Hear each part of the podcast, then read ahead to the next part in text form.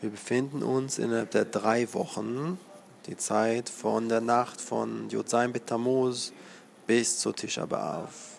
Diese Tage sind Tage der Trauer und des Leides des jüdischen Volkes. Sie werden Ben Ametzarim genannt, wie der Pasuk in Eicha sagt, Kol Rotfea Hisigua Ben Ametzarim. Tage der Enge, der Trauer, der Not. Unsere Weisen empfehlen uns deshalb, in diesen Tagen besonders vorsichtig zu sein. Wenn man zum Beispiel einen Ausflug unternimmt oder im Meer baden geht, also Dinge macht, bei denen man immer vorsichtig sein sollte, sollte man in dieser Zeit besonders vorsichtig sein und besonders auf sich aufpassen.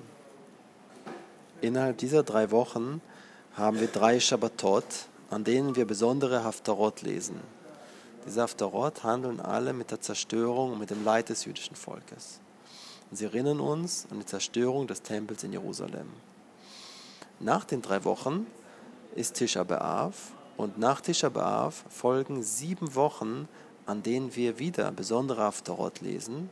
Diesmal Haftarot der Nechama, Haftarot der Tröstung, die uns trösten und daran erinnern, dass wir eines Tages wieder einen Tempel haben werden, den dritten Tempel in Jerusalem.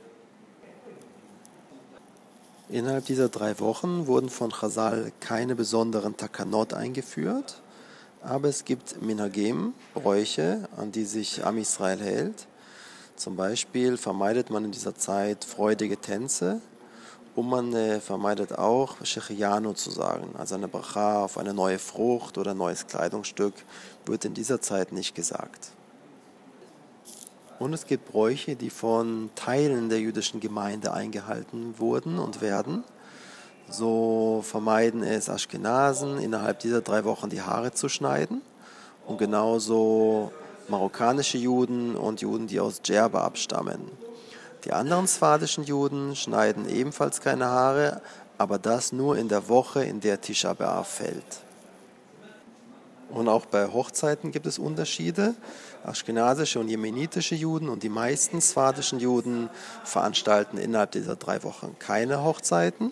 Aber es gibt Teile der swadischen Juden, die erst ab Rosh Chodesh Av, also erst neun Tage vor Tisha B'Av, keine Hochzeiten mehr veranstalten.